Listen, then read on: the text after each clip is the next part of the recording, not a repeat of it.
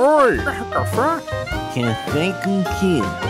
Café com Dungeon!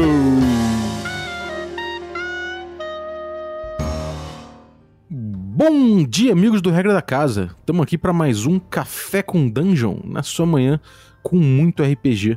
Meu nome é Rafael Balbi e hoje aqui eu tô bebendo um café que eu conheço profundamente.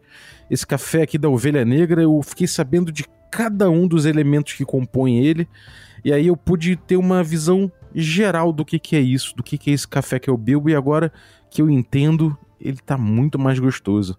A gente vai falar de Caves and Hexes e a gente vai falar justamente desse trabalho que a gente está fazendo de entender o D&D em suas partículas. Bom, é meio difícil de explicar nesse momento, mas tem a ver com o produto Caves and Hexes. E para falar sobre isso, eu tô aqui com o Carlinhos Malvadeza e com o Chico, que são os dois caras, dois, dois dos caras que estão trabalhando com a gente, né? Fora o Massuia e fora o João. É... Mas antes de chamar os dois, eu vou lembrar que você pode se tornar um assinante do Café com Dungeon a partir de 5 reais. Com 5 reais, você já faz parte do nosso grupo de Telegram com muitos debates maneiros. Você também recebe conteúdo extra e concorre a materiais de nossos parceiros. Então é isso, vamos lá. Bem-vindo, Malvadeza! Fala aí, meu mano. Finalmente vamos voltar aí com o conteúdo do Caves and Hexes e partiu explicar pra galera essa metodologia, né? Tudo isso eu tomando um café aqui que eu fiz cagando regra pra caramba. Né? Água não sei quantos graus, por aí vai, né? e estamos também com o Chico. Bem-vindo, Chico. Bom dia. Bom dia, Balbi. Bom dia, Carlinhos.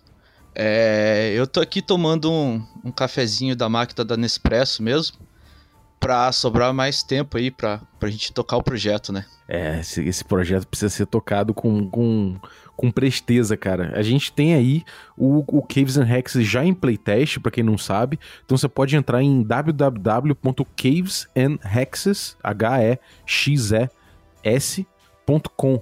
E lá você já vai pegar o SRD do nosso jogo, ou seja, a documentação do nosso jogo, as regras em termos de documentação. É, mas você pegando o, o, SRD do jogo, você tem ali algumas modificações que a gente fez, por exemplo, em classes, que a gente já explicou algumas aqui. Você tem algumas modificações no procedimento de combate, algumas coisas assim que a gente veio experimentando. Mas isso é uma parte muito primordial ainda do nosso trabalho. Não, não? Comenta aí, galera. O que, que é atualmente o Caves and Hexes e o que, que ele vai virar? O Caves and Hexes é um documento descritivo de regras que está na internet, que todo mundo pode acessar pelo cavesandhexes.com. Né? E isso daí é a, digamos assim, é a base do nosso sistema para a gente poder consultar aí durante o jogo. Só que o Caves and Hexes, como o, o, um RPG, né, a gente quer que ele seja muito mais que isso. Né? A gente quer formatar ele de uma forma a que a pessoa que leia aquilo ali possa usar o sistema perfeitamente como uma caixa de ferramenta, usando ali os parâmetros, né, as, as regras, as sugestões de rolagens que a gente colocar ali para montar, construir os próprios rules e conseguir ter o RPG dela ali rodando da maneira que ela curte, claro que sempre dessa proposta aí de retro D&D, né? Mas uma caixinha de ferramenta para a pessoa poder ter aquele retro D&D do grupo dela, né, que o grupo dela se identifica da maneira que ela acha melhor ao gosto dela. E a gente pretende dar todo o instrucional para a pessoa poder chegar é, é, nesse resultado, né, para ela poder entender as melhores maneiras é, é, de rodar o jogo, né, sugeridas por nós, é, coisas que a gente fez e deu certo, né? A gente meio que vai dar um caminho das pedras e ao mesmo tempo também deixar aberto o suficiente para a pessoa poder montar passando para a pessoa e transmitindo a bagagem necessária para poder realizar isso. Sim, foi uma coisa que pegou a gente de surpresa, na verdade, né? Quando a gente lançou o SRD é, e a gente viu que a gente estava utilizando é, muitos conceitos do Quick Primer, outros conceitos que também de, de jogo que tanto o Carlinhos quanto o Balbi trazem aí já faz bastante tempo no, no Café com Danjo, a gente começou a escutar das pessoas, dos novatos, né?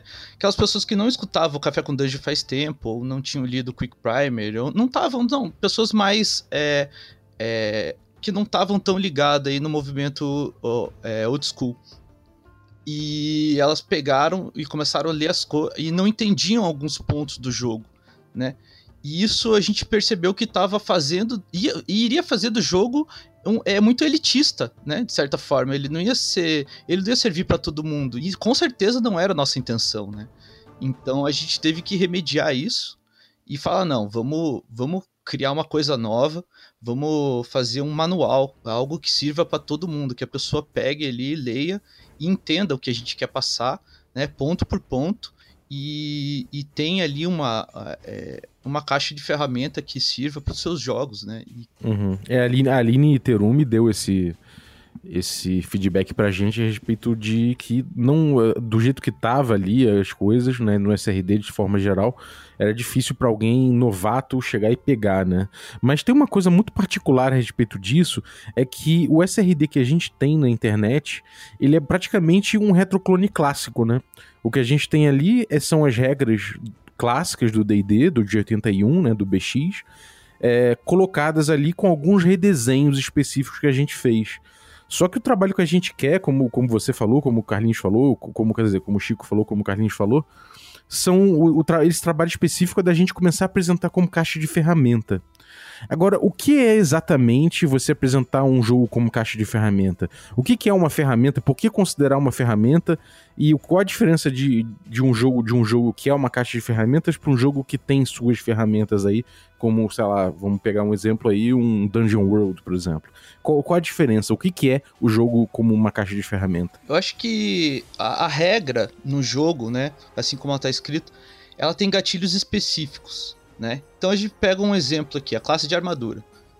Né? Ela é um valor que tem que ser superado quando um personagem vai realizar um golpe contra outro.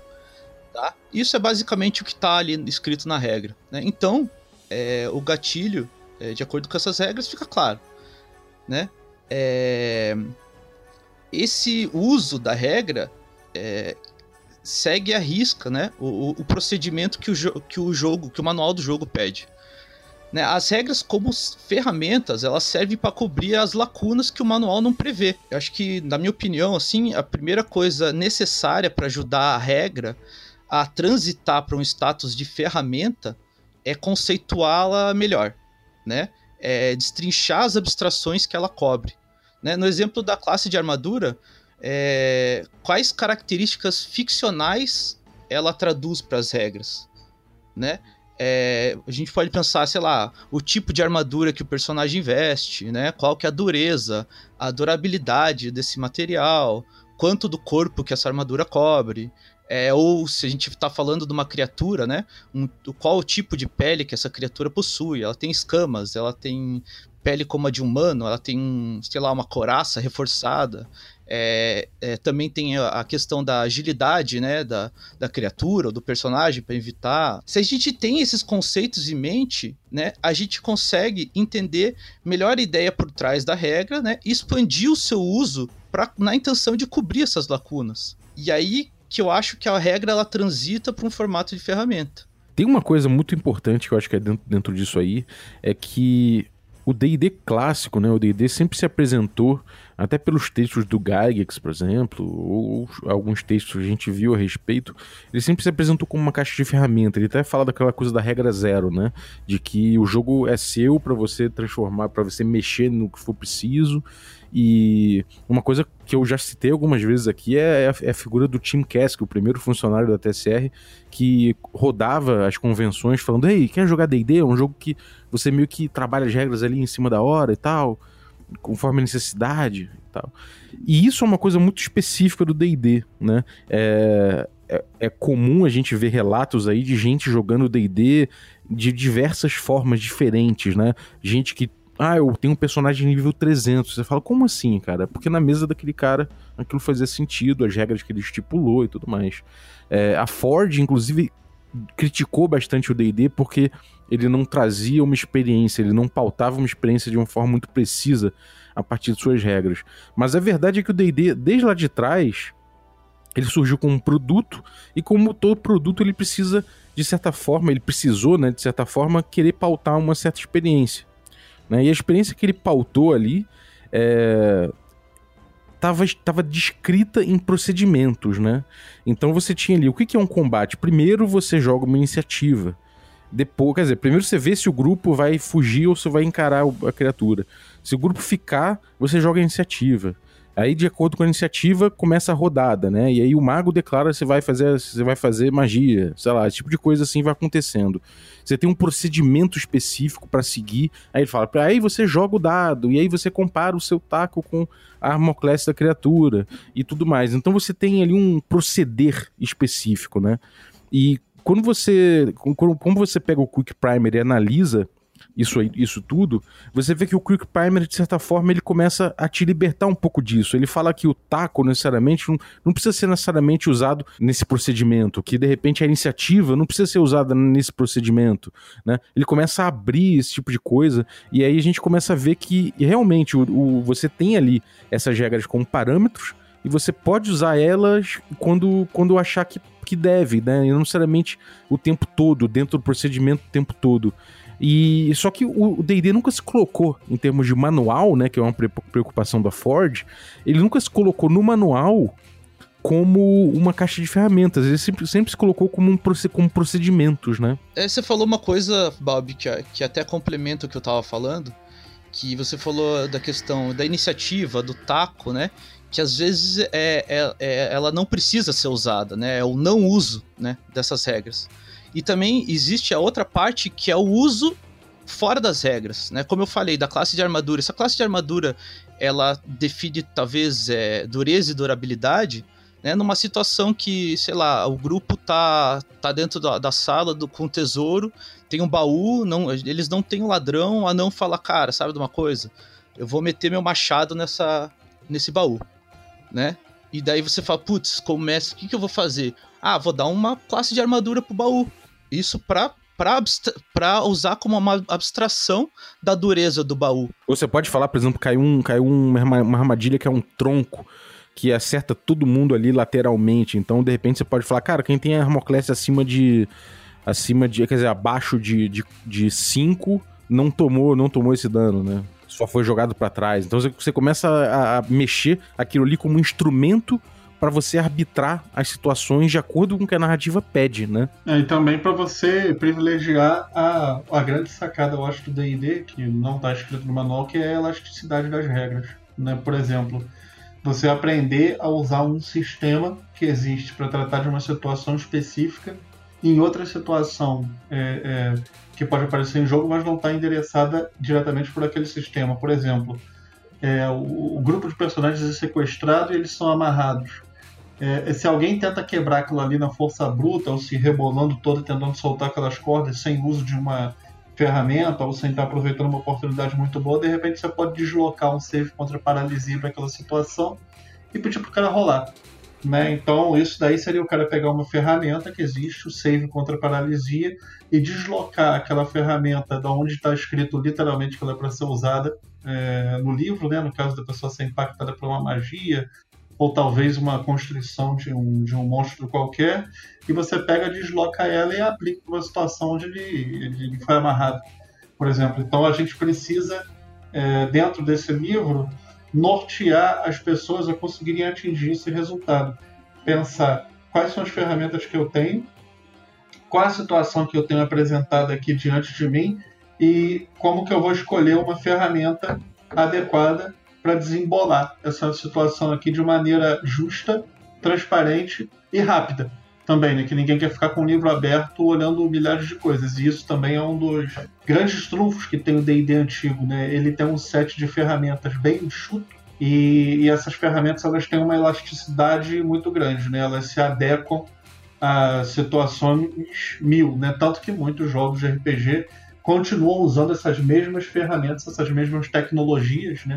Criadas pelo D&D antigo até hoje. Por exemplo, é, rolagem de acerto é uma coisa que ela é presente em muitos jogos que não são D&D, né? E é uma ferramenta, uma tecnologia que ela é oriunda do D&D. Então, o que a gente quer fazer mesmo é ensinar as pessoas a fazer bom uso dessas ferramentas, dessas tecnologias, de uma maneira elástica, é, para poder aplicar os rules nos jogos dela. Espero que Acho que é por aí, né? Sim. É, eu acho isso é uma coisa importante, cara, que você botou. É, a gente tem uma modularidade nos jogos antigos que muita gente fala, pô, mas esses jogos aí parece que são uma coxa de retalhos de várias, de vários subsistemas, né? Na verdade, não são nem subsistemas, porque não tem um sistema único para tudo, né? Eles são pequenos sistemas acoplados em cada parte. E o, o, a tendência ao longo da história do RPG foi da gente ver isso sendo os sistemas todos sendo amarrados numa coisa só, concêntrica, né? Então a gente vê aí o D&D atual, a gente chega num ponto em que o, os, todos os sistemas do jogo meio que convergem para um centro de regra que é o teste de atributo, né? É, até o ataque, os testes que você faz de perícia, eles são no fundo teste de atributo, é, quase tudo passa por isso. E isso é um sistema bem amarrado, é uma tendência, inclusive, que ficou aí, durante, que continua aí durante muito tempo no RPG. O Old School ele resgata essa coisa da modularidade, né? E a modularidade é boa não somente porque, quer dizer, é, ela, ela pode ser ruim porque você tem que aprender um subsistema para cada coisa. Por um lado, Pode ser, se você for um cara que, bom, eu, eu, eu tenho que aprender mais de um sistema em vez de aprender o sistema único, que é você você usar tudo, um, tudo se convergir para um teste de atributo, você só precisa aprender basicamente o teste de atributo. Mas as, as minúcias que tem ali tornam difícil aprender aquilo. Quando você tem modularidade, você aprende, você aprende uma coisa que faz muito sentido para cada situação. Mas ainda assim você consegue pegar aquilo, desacoplar e acoplar em outro ponto, porque é modular. Então, com o tempo, você vai pegando familiaridade com cada módulo desse, e aí você sente que o sistema está muito mais na sua mão para aplicar onde ele faz mais sentido. Então, você permite que a narrativa de um jogo narrativo como um RPG indique como você pode usar, de repente, cada módulo desse, né? Isso é uma coisa muito interessante. Agora, eu queria saber de vocês o que, que vocês. Como é que vocês veem é, que tem essa diferença no trato da narrativa e do sistema quando você tem um sistema, quando você tem um jogo cujo manual ele, ele descreve procedimentos em vez de ferramentas. O, o que que isso leva o jogador e o mestre a, a atuarem? Acho que a seguir a risca, né? Quando você tem um sistema de regras muito fechados e com, com os procedimentos bem claros, né? Você, é, você tende a, a, a, seguir aquilo à risca. E quando você tem uma situação, é, uma, quando a, no caso de aparecer uma lacuna, né, você fica. É, você procura o, resolver essa lacuna com o procedimento básico do jogo, né?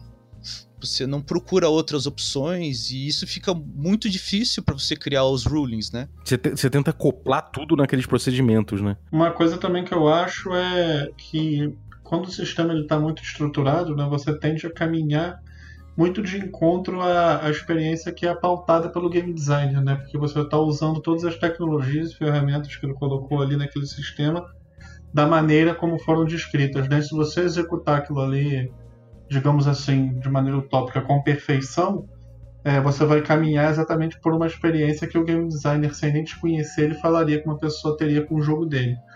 Eu acho que o que a gente está buscando aqui é justamente o contrário disso. Né? A gente não espera que os jogos que as pessoas joguem sejam algo que nós possamos prever ou que seja pautado por nós. Né?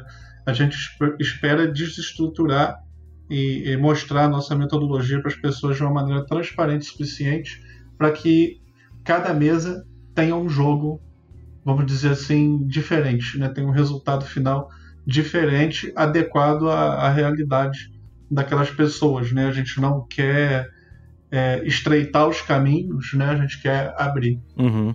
É, tem uma coisa que eu acho muito, muito clássico aí em relação a isso também, uma análise clássica, né? Que, foi, que, que, que se faz a partir do Quick Primer, é que quando você tem ali um procedimento muito claro, é, o procedimento acaba tomando conta da, da narrativa, né? Então você executa o procedimento e acaba que o procedimento vai pautar o que, que vai, acontecer com a, vai acontecer com a narrativa.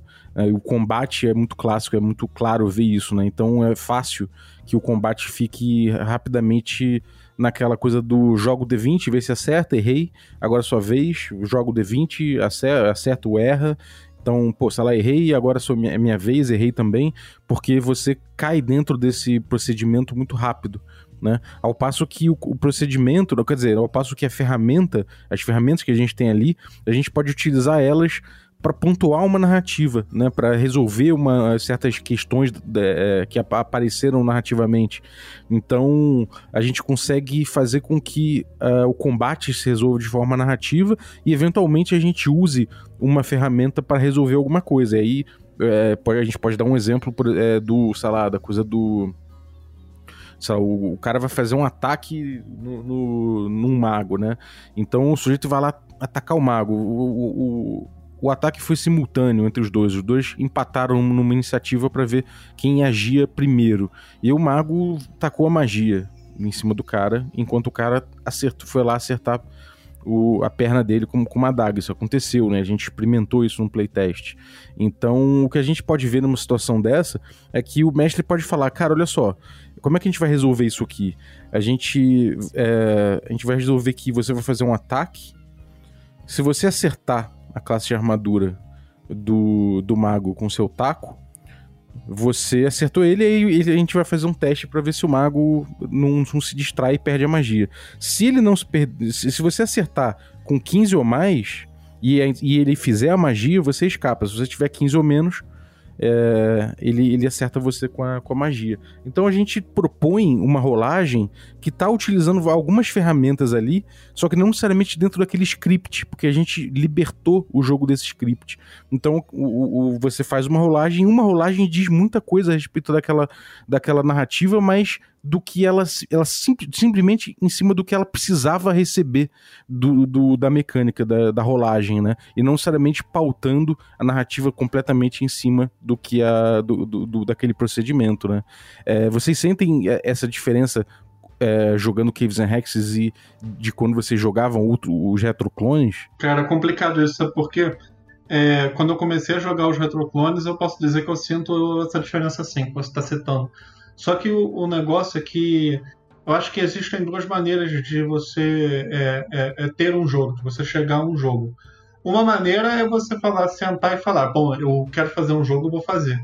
É, mas não foi a maneira que aconteceu o Caves and Hexes, né? O Caves ele é basicamente uma derivação de todas as experiências que nós tivemos jogando Retroclone. Então, quando eu, mesmo quando eu não tinha Caves, jogava só Retroclone, esse Retroclone ele já é, caminhava nessa direção, né? De certa maneira já ia manipulando ele, mexendo e e trazendo ele para esse mundo, né? Justamente pela forma com que o Cables nasceu. É, a minha experiência com o Retroclone, as primeiras experiências que eu tive, foram muitas de tentar entender o jogo como era, né? Então eu seguia muito o Raw, né? Rules as Written. Então eu pegava aquelas, aqueles procedimentos e seguia para ver como é, que, como, é que ia, como é que ia funcionar. E eu achava engessado pra caramba, sacou? Muitas vezes, porque eu tava seguindo que, estritamente o que era aquilo. Claro que, com que eu já tinha lido o Quick Primer também, e de certa forma eu começava a, a largar aquilo e utilizar aquilo de uma forma mais extensa como ruling. Mas pelo fato da regra estar escrita como procedimento, aquilo muitas vezes criava uh, alguns problemas, alguns entraves no uso do sistema de acordo com o Quick Primer, de acordo com essas filosofias que ele prega, né? E que, e que são filosofias de, de que o próprio jogo tem, né? Que é usar como, como ferramenta e não como regra, apesar dele trazer como regra. Isso é uma dissonância, né? Como é que vocês enxergam essa dissonância? Como é que vocês vieram desfazendo essa dissonância ao longo do tempo? Eu acho que o seguinte, Bob, é, a, existe uma questão da regra como ferramenta, né? É que ela te ensina também a, a, o não uso né, dela. Né? Como assim? É, a experiência é, do jogo old school, né? E as regras. Assim, é, ela, é, ela é muito pautada nisso. Porque a dificuldade do jogo é muito alta, né?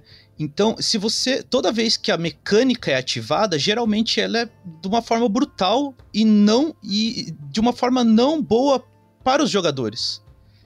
Né? Então, os jogadores eles tentam utilizar do não uso né, das regras, ou seja, manter o, o jogo no diálogo, né, para evitar esses, esses acionamentos, né, ou ou é, se posicionar de uma forma no jogo para que o, o, a ativação dessas mecânicas seja não da forma natural delas, né, assim como estão escritos nas regras, mas com algum bônus, alguma modificação. E, e, isso é o que cria o equilíbrio né, da dificuldade no jogo old school. Se você joga muito né, só pensando nas regras, o jogo fica extremamente mais difícil. E a partir do momento que você aprende, que a gente percebe muito isso, né? Jogador já mais safo, tal, que aprende a manter o jogo no diálogo, cara, a dificuldade baixa muito, né? E o jogo fica muito mais interessante, né? Como exemplo do, do até do não uso das regras, vamos pegar o, o baú que eu falei, né? Então vamos supor que os, que os jogadores estão lá com a situação do baú, eles não têm o ladrão, né? Mas eles resolvem, sei lá, o, o o mago tem a magia do, do disco de Tenser, né? E eles resolvem colocar o baú em cima e levar pra, lá para fora, num lugar seguro. Assim que eles estão no lugar seguro, o anão fala: Cara, eu vou. Agora eu vou destruir o baú, né?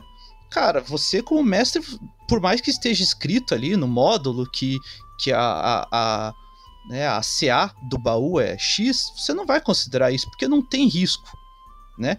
Ele, eles eliminaram o risco ali. Então, beleza, o, o anão bateu o, o, e o baú abriu. Uhum. A mesma coisa a gente pode dizer aí do, da magia Sleep, por exemplo, né? Uma criatura que, que cai a dormir com uma magia de Sleep, ele tem ali, né, é, na, uma interpretação geral ali, é de que se você chegar com, uma, com um objeto cortante e passar no, no, no pescoço dessas criaturas, você executa elas, né? Então, é, é um momento em que você não precisa rolar o ataque, não precisa usar toda aquela ferramenta de combate. Mas é muito possível que uma pessoa lendo o, o livro Raw, né, e não, não se atente para essa, essa exceção do Sleep, é, quer dizer, ou encare o Sleep somente como exceção e não como um, uma, uma instrução geral de que, cara, quando alguém tiver indefeso, você não precisa rolar o procedimento de ataque inteiro, entendeu? Aquilo ali pode, pode rolar uma execução. Então, se você não, não, pensar na regra com uma elasticidade, você vai se prender sempre ao, aos mesmos procedimentos e vai cair nessa coisa de usar o, de usar sempre o mesmo procedimento igual, o jogo vai ficando mecanizado, né? O D&D, né, de maneira geral, e alguns retroclones reproduzem isso, ele tem várias coisas que são atrapalham que ele tenta botar aí na, na frente dos mestres dos jogadores, né? Um também que é icônico, aí vocês já falaram de alguns, mas tem um que é icônico que é o a parte de passagem secreta, né? Se a pessoa pegar um D&D, um retro D&D aí e quiser encontrar uma passagem secreta, ela tem um procedimento para isso. Ela rola um D6, se ela tirar um, ela encontra. Inclusive, existem retroclones que reproduzem né, essa, essa dinâmica. Eles expressam essa dinâmica como uma, uma boa dinâmica, né? como a dinâmica a ser utilizada. Mas, no entanto, se a gente pegar, por exemplo, para fazer uma, uma análise simples do, do, do, do que o jogo D&D se dispõe, né, não faz tanto sentido, de repente, a pessoa fazer uma rolagem para achar uma passagem secreta e se, se simplesmente não rolou aquilo ali, não, não achou aquele ali, não se, não se manifesta no mundo, né? Então, para isso, a gente vem repensando e deixando esses conceitos mais elásticos do eles, né? Justamente para não correr o risco de, de fazer essas armadilhas para os mestres e jogadores, né? Para eles saberem que a coisa é feita para entrar em mesa, para gerar um jogo rápido, fluido e que todos podem participar de maneira lúdica, pronta, interessante, muito simples, né? Não é aquele jogo que você fica rolando dado que nem um doido e se o dado te trair, o jogo distraiu, né? Não acontece nada. Sim, é uma mecânica, igual falei, que se você ativar ela, as chances são muito baixas, né? Um, é, uma em seis chances de você achar uma, uma, uma passagem secreta, uma porta secreta, né? É, e, e também uma, é uma mecânica também que aliena a narrativa também, né? Aliena bastante. É, é, e nesse sentido a gente quer dizer que se você é, tem ali essa mecânica acontecendo, você simplesmente pode resumir tudo, toda aquela interação, falar joga aí o dado, quando na verdade você queria perguntar para ele como você vai procurar essa passagem. E se ele procurar no lugar certo, ele pode, ele pode encontrar, né? Então isso é uma coisa que acaba abstraindo de certa forma é, para a mecânica uma situação inteira. E quando faz isso, acaba que leva, né, por, gravi por gravidade assim, acaba levando bastante parte da narrativa. Então, você pode ser estimulado a simplesmente é, acionar essa mecânica de alguma forma, se, principalmente se você for bom naquilo, né? Então você é estimulado a acionar simplesmente aquela mecânica em vez de descrever a coisa para que aquela mecânica não seja acionada. Mas, mas eu acho que tem uma coisa muito importante da gente falar, que é o seguinte. Em termos de manual, né, uma das principais inovações do Caves and Hexes vai ser o manual dele. Né? Porque assim, a gente tem certas mudanças aí interessantes nas classes, a gente tem várias visões aí que a gente tem de, de como jogar o jogo, de como aplicar as, as, dinâmicas e tudo mais, mas o manual vai ser justamente a grande diferença que a gente vai ter de outros retroclones, né? Desse trabalho de, de, de retroclone que normalmente pega o sistema e modifica algumas coisas para o que os autores acham que funciona melhor. Qual é essa inovação que a gente está propondo? Alguém consegue resumir? Ah, cara, a gente vai destrinchar essas tecnologias que tem no D&D em três componentes diferentes e vai ensinar o cara a mesclar os componentes, né? Os parâmetros, né? Atributos, a gente ainda não definiu é, dinâmica de 100% os nomes, mas basicamente a gente vai separar é, é, é, grupos de coisas, né? Tem coisas que são... Eu vou chamar aqui de atributos, mas não estou falando de atributo normal é, é, do jogo de status, né? por exemplo, HP, AC, força, destreza, inteligência, constituição ou as salvaguardas, né? Então a gente vai pegar e vai botar esses elementos de um lado, enumerar e explicar eles para o leitor, né? A gente vai colocar é, também quais são as ferramentas, né? Por exemplo, é, a ferramenta é, rolagem de acerto. A ferramenta rolagem de acerto usa alguns status, né? Como o Balbo disse aí vai usar um dado de 20, vai usar a classe de armadura, vai usar o taco, pode usar o modificador de força ou de destreza e por aí vai. Então a gente vai pegar todo, todo, todo esse, esse, esse ferramental que tem no jogo, esse conjunto de coisas, vai destrinchar para as pessoas, mostrar a lógica por trás daquilo ali e mostrar a aplicação como dinâmica dentro do jogo. Né? Então a pessoa pode esperar aí muitos infográficos, é, fluxogramas, enfim, vai ser uma, a gente vai tentar né, uma maneira diferente de apresentar o conteúdo, justamente, porque é, o objetivo ele não é só ensinar a pessoa a jogar Caves and Hexes, né? a gente quer ensinar a pessoa a pensar o D&D antigo. E se ela, pensando o D&D antigo dentro daquela metodologia, chegar em, em, em conclusões diferentes das nossas, ela vai, a partir dali, poder jogar de acordo com as próprias conclusões e não precisar contar com a nossa conclusão, com o nosso bom senso para fazer a aplicação do jogo dela. Isso aí é, é uma, é uma tarefa que compreende alguns esforços, né? O primeiro esforço é essa da gente conseguir esmiuçar e destrinchar cada pedaço do D&D BX, né? Então, no caso aqui, eu vou dar um exemplo. A gente tem, por exemplo, um tema que a gente pegou, combate. E a gente botou isso num, numa, num painel e começou a destrinchar. Então, o combate, por exemplo, a gente tem algumas ferramentas aí. Por exemplo, o, Carlos falou, né, de algumas, mas a gente tem, por exemplo, o inicia a iniciativa, a rolagem de iniciativa. Né? E o que, que é essa, essa ferramenta de, de rolagem de iniciativa? Era uma rolagem de 1d6, é, quanto maior, melhor, e ela determina quem age primeiro dentro da, da rodada. Pode ser individual ou coletiva, uma para cada lado, e se for individual, usa o modificador de destreza na iniciativa.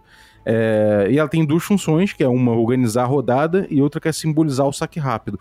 Isso é o que a gente percebe do, do, da iniciativa no sistema do BX hoje. Né?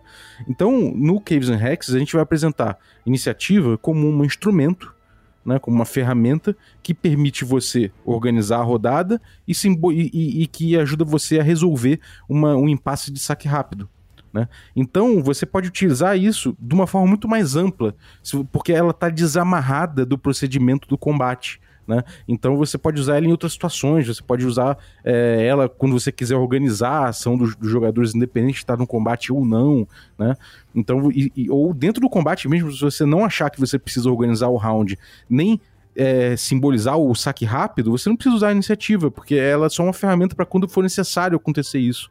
Então, in, a gente ensinar para que serve cada, cada ferramenta dessa, liberta o jogo desse procedimento é, estanque e engessado, né? E apresenta ele de uma forma que ele nunca se apresentou, que é como uma caixa de ferramenta. Ele se diz uma caixa de ferramenta, o D&D clássico, mas ele nunca se apresentou de tal forma, né? Sim, sim. Por isso que é, é uma coisa que é que é muito estranha para muita gente, né? E, e você vê é, dentro, dentro, da OSR e tudo, é, uh, jogos que né, utilizam as regras, né, a, vidas do D&D Zero, do BX, etc.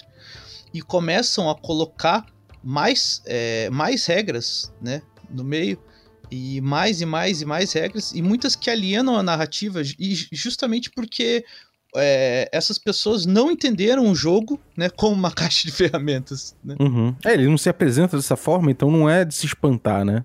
Ah. Agora, é, outra, outros esforços a gente tem a partir disso, né? Vai ter um primeiro esse esforço de destrinchar as coisas, e aí depois tem um outro esforço, que é um esforço didático, né? De como a gente vai ensinar isso, né? Como a gente vai ensinar um jogo sem os procedimentos dele. Isso parece ser uma coisa muito alienígena, em, é, principalmente se você pegar a tradição de outros jogos, né? A gente tá falando aí de videogame ou de board game, que as coisas são, são, são explicadas muito dentro do procedimento, né? É, você vê isso, isso claramente colocado ali dentro dos manuais.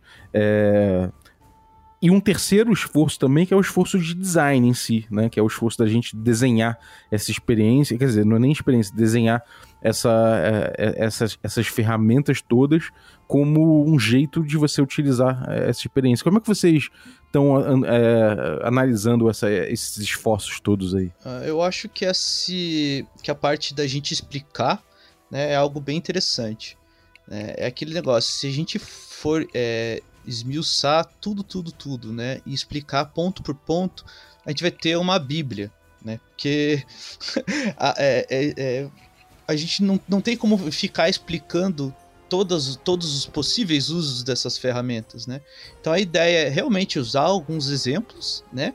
E explicar os conceitos. A partir daí, o leitor vai fazer as conexões por ele mesmo. É, eu acho que uma coisa importante também é que a gente consegue, a partir do momento que a gente apresenta as ferramentas, a gente consegue dar, como você falou, dar exemplos que são exemplos comuns, né? De uso comum. E outra coisa que são que, que é frisar quais são as boas práticas dentro disso, né? É, isso, isso eu acho que é um trabalho interessante, porque aí você, de, você tira né, esse, esse gesso, né, essa coisa que, que sufoca um pouco as ferramentas, né? Como, como é que você vê essa coisa de boas práticas e. Eu acho o seguinte, Balbi.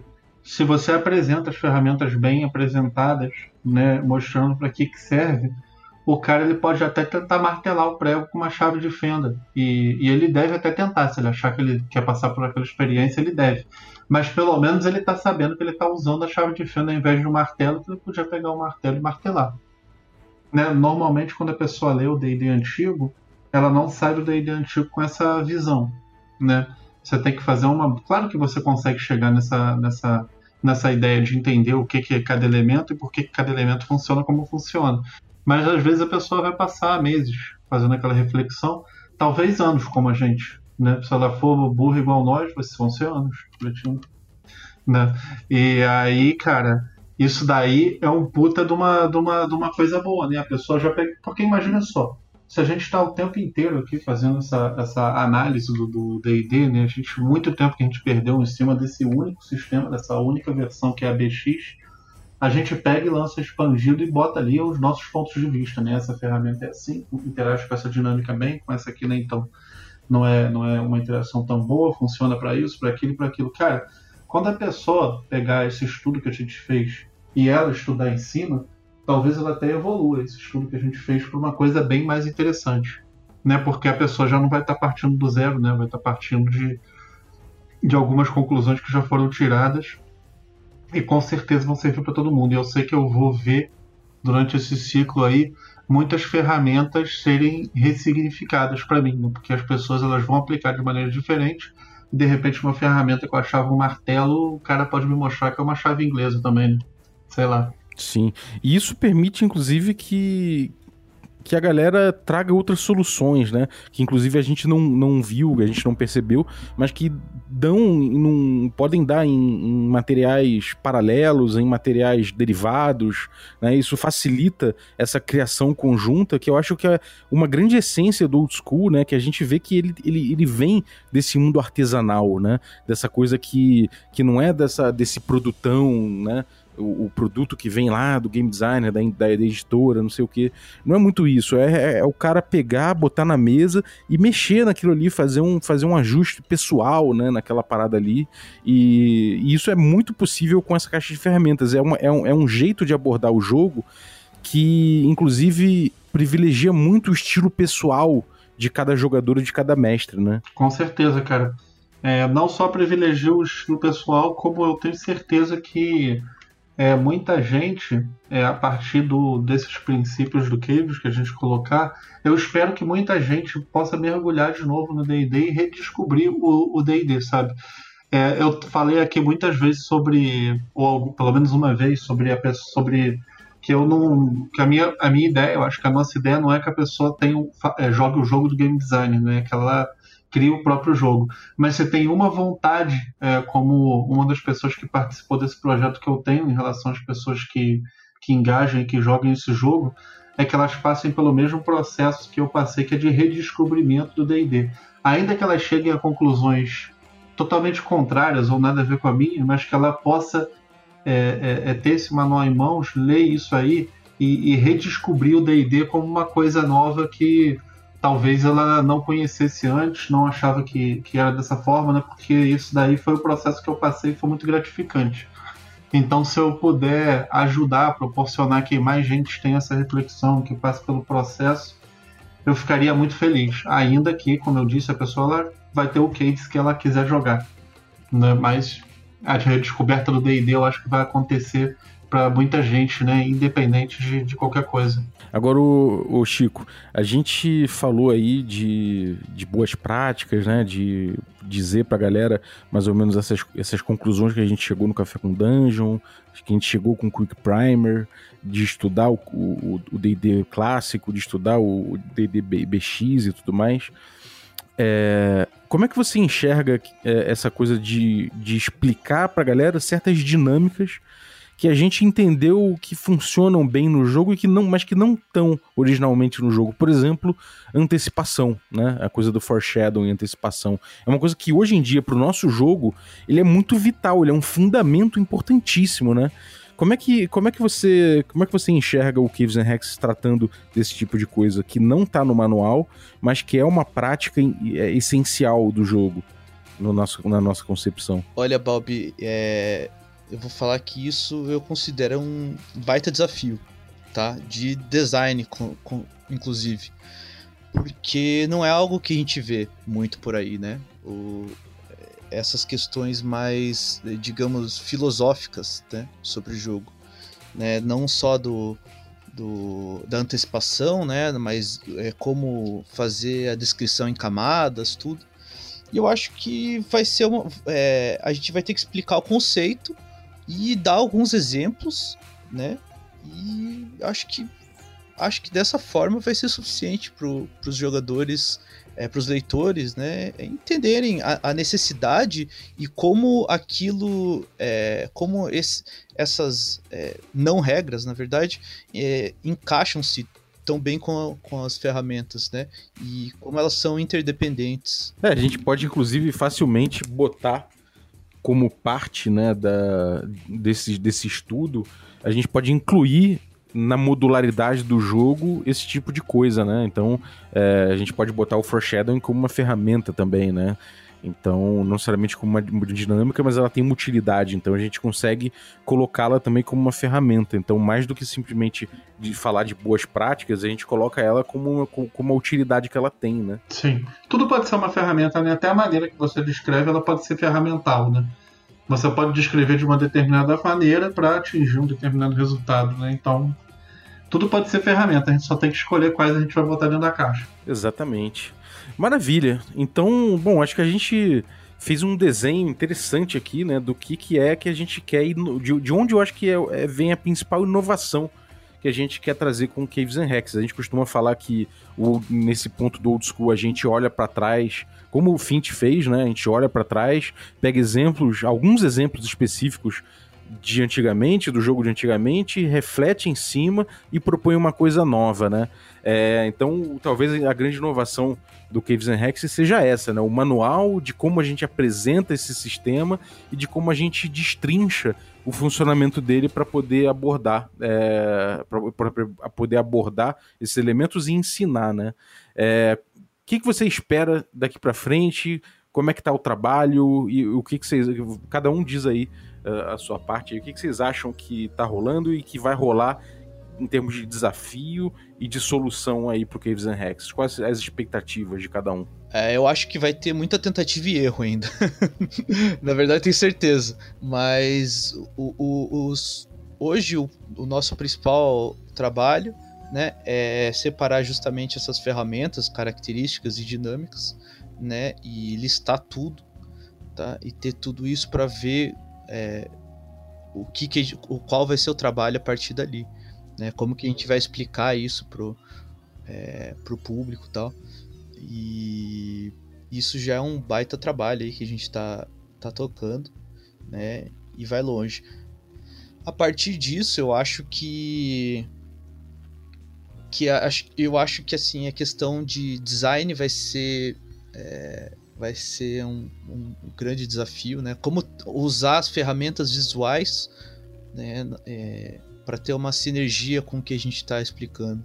Mas isso não sei, eu tô confiando em você, Bob, você que é o designer. eu vou comentar isso. E você, Carleira? Cara, em primeiro lugar, o que eu espero é no processo jogar RPG pra caralho, principalmente Caves pra caralho, que é o que eu tenho feito.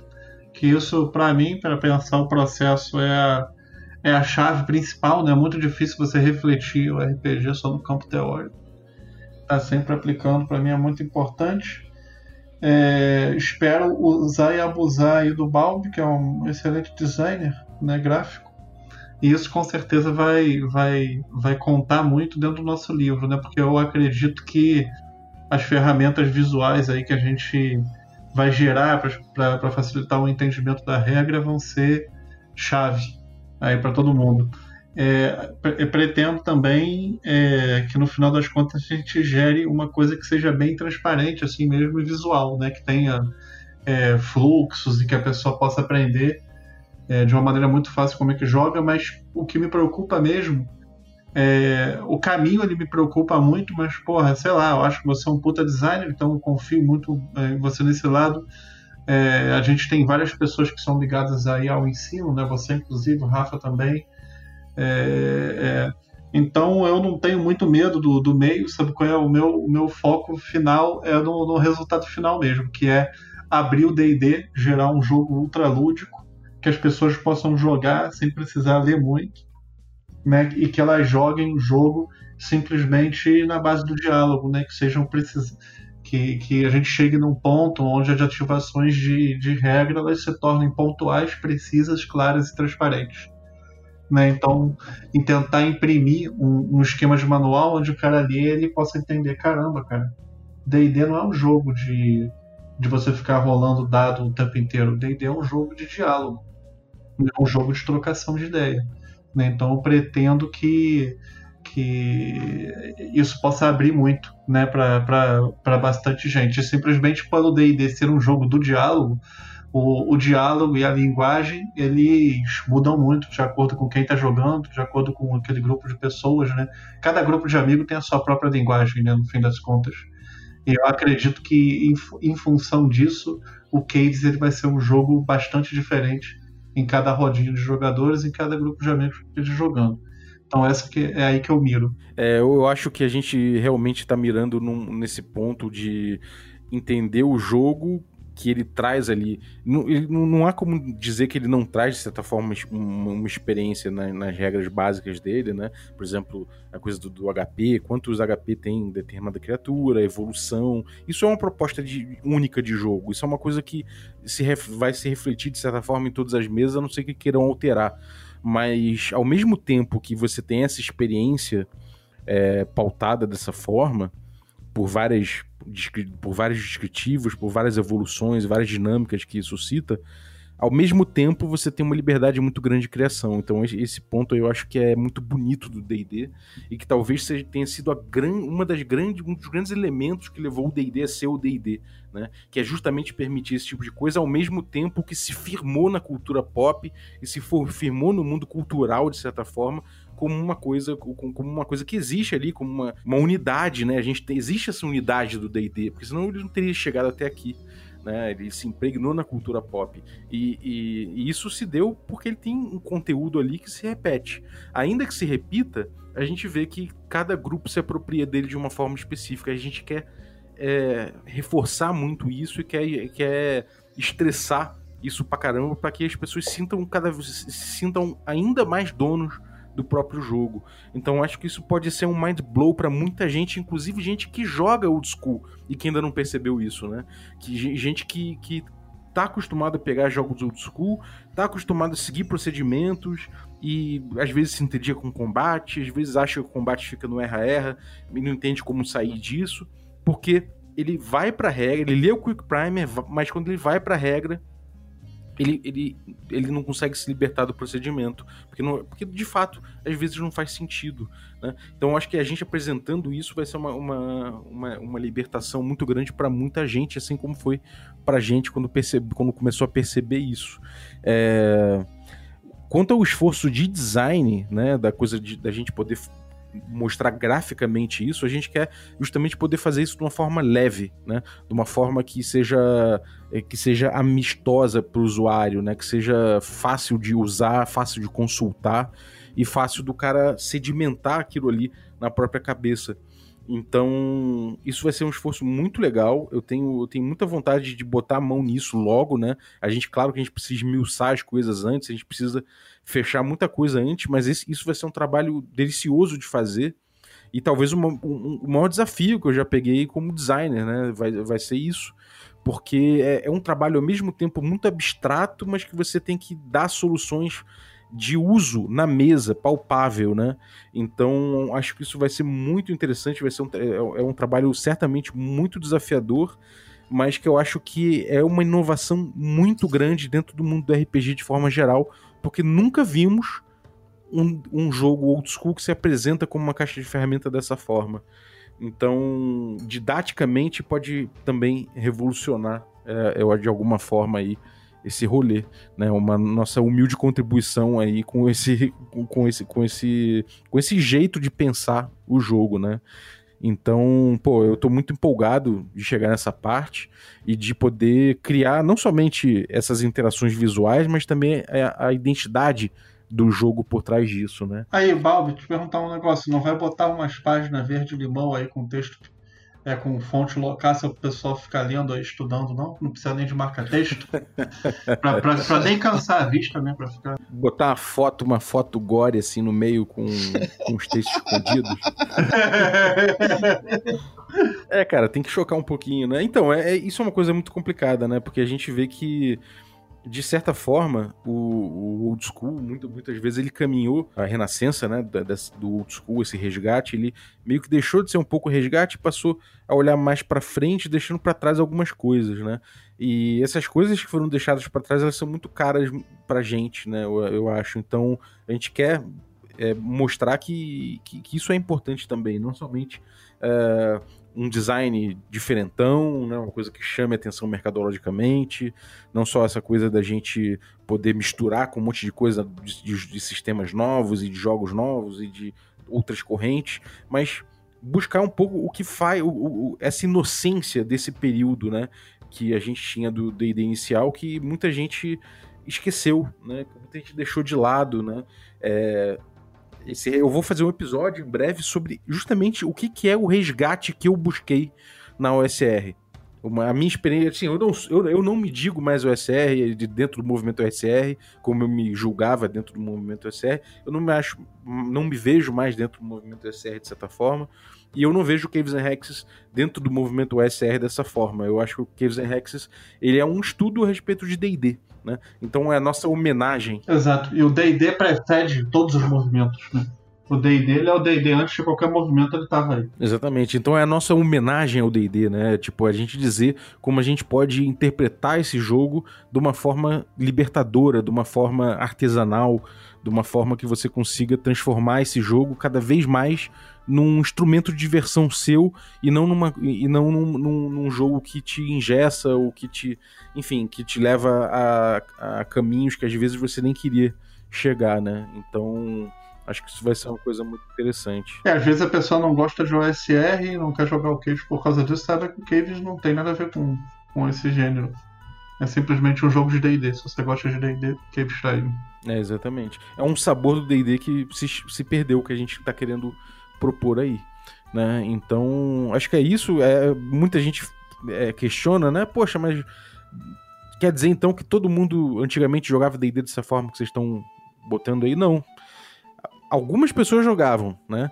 O negócio é que o jeito que, que, as pessoas, que outras pessoas jogavam acabou imperando, tipo, jogar para contar uma história. A gente vê de outra forma, a gente vê como o jogo como um desafio, a história é o que acontece a partir, a partir disso, né? O D&D antigo tem muito essa cara. Então, esses princípios que a gente vai trazer e vai pintar nesse jogo, né? Nessa, nessa, nesse manual. Então, espero que consiga atender as expectativas, não só as minhas, mas a do, de todo o grupo que está trabalhando Caves and Rex, para a gente poder oferecer para vocês essa visão. Né? Então acho que essa visão vai ser a grande inovação que a gente vai trazer aí para o mercado, de certa forma, que é botar o D&D da forma que ele nunca se apresentou. Né? Mas é isso. Algum recado aí, Carleira?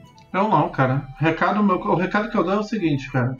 É, joga RPG, entendeu? Se você é, tem 10 horas do seu dia, se você for passar 10 horas lendo sistema de RPG e tal, e pode ser, pega essas 10 horas e passa jogando. Boa. E você, Chico? É, ah, é, complementando o Carlinhos aí, é falar a mesma coisa que ele falou, joga RPG. E, e, e, pessoal, a gente tá aí no, nos, nos, canais de sempre, né? WhatsApp, Telegram, é, Facebook, etc. Instagram. Então, se você gostou desse papo, se te deu alguma ideia diferente tal, a gente tá aberto a escutar, né? É, é tudo um processo, um processo muito novo e, e, desafiador. Então, às vezes você teve um, um, um insight legal aí, passa pra gente, vamos conversar, tá bom? É, e lembrando que o Caves and Hexes ele tá em playtest aberto. É claro que a gente está fazendo playtest desse SRD, né, que é o que está disponível na internet, mas o playtest é aberto e a gente quer feedback. Então, se você quiser. Oi. Posso falar uma outra coisa também que eu quase esqueci e ia ser uma vacilação. Muito importante dizer isso. Cara, eu queria agradecer muito as pessoas que vêm jogando o nosso jogo e mestrando o nosso jogo. Né? Tem várias pessoas que, cara, se bobear já acumularam centenas de horas de Caves and Hexes e muitas vezes a gente nem pediu para a pessoa jogar nem nada, a pessoa ela quis por puro interesse e vontade pegar e jogar. Cara, eu, é, vou falar algumas pessoas aqui, mas cara, todos se sintam representados, né? Vou falar duas pessoas aqui que eu tenho muito, muito, muito a agradecer a eles, mas todos se sintam representados. É, o Gabner, pelas infinitas horas de playtest, que é um negócio de doido a quantidade de queijos que ele joga. E, cara, o Castilho, faz pouco tempo, ele fez, é, junto com o Gabner, o Gabner e o Castilho fizeram, justamente por isso eu estou citando eles, eles estão fazendo um compêndio do Caves and Hexes para um software de virtual tabletop que é o Foundry VTT. E maluco, o, o Gabner está fazendo todos os itens um para um, é, com todos os atributos, tudo certinho, que a pessoa só arrasta para a ficha, já bota todos os dados ali. E o Castilho, cara, ele está fazendo ilustração à mão, um a um, para todos os equipamentos, é, é, tudo que você imaginar, entendeu? Então, qualquer coisa que você olha ali, cara, a espada, ilustração do castilho de espada longa, a armadura, ilustração. Aí você pega é, cravo, a ilustração do cravo, bola de gude, Então, cara, isso é um trabalho hercúleo, sabe? É um trabalho muito grande e feito pela comunidade, a gente não, não nem, nem pediu, sabe? De repente, as pessoas estavam fazendo e apareceu e, cara, isso aí, vou ser sincero, que me deixou extremamente feliz. Eu nunca imaginei eu, eu, imaginava que algumas pessoas fossem jogar o jogo, as pessoas têm curiosidade, mas nunca imaginei que as pessoas fossem fazer esse tipo de trabalho assim de coração aberto, gratuitamente, simplesmente por se identificarem com a nossa proposta. E eu não queria deixar passar em branco é, registrar aqui minha gratidão a essas pessoas. Verdade. Obrigado aí, galera. Vou dar um obrigado aí também pro mestre Kiral aí, que sempre sempre tá jogando Caves and Hexes, mestre Magno, Matheus Heleno, Samuca, Murilo, Charles, Léo. Valeu, galera. E se eu esqueci o nome de alguém aí, perdão, mas obrigado de verdade mesmo, do coração. É, cara, eu faço eco aí. Muito obrigado, galera. E, bom, para terminar, eu queria agradecer você que ficou ouvindo a gente até agora. Muito obrigado pela sua audiência. Queria agradecer também os, os nossos assinantes que tornam essa aventura possível. Então, quero agradecer aí o Guilherme Bento, nosso assinante Café Expresso. Queria agradecer também, eh, e todos os demais, né, Café, Cafés Expresso. Queria agradecer também os nossos assinantes Café com Creme.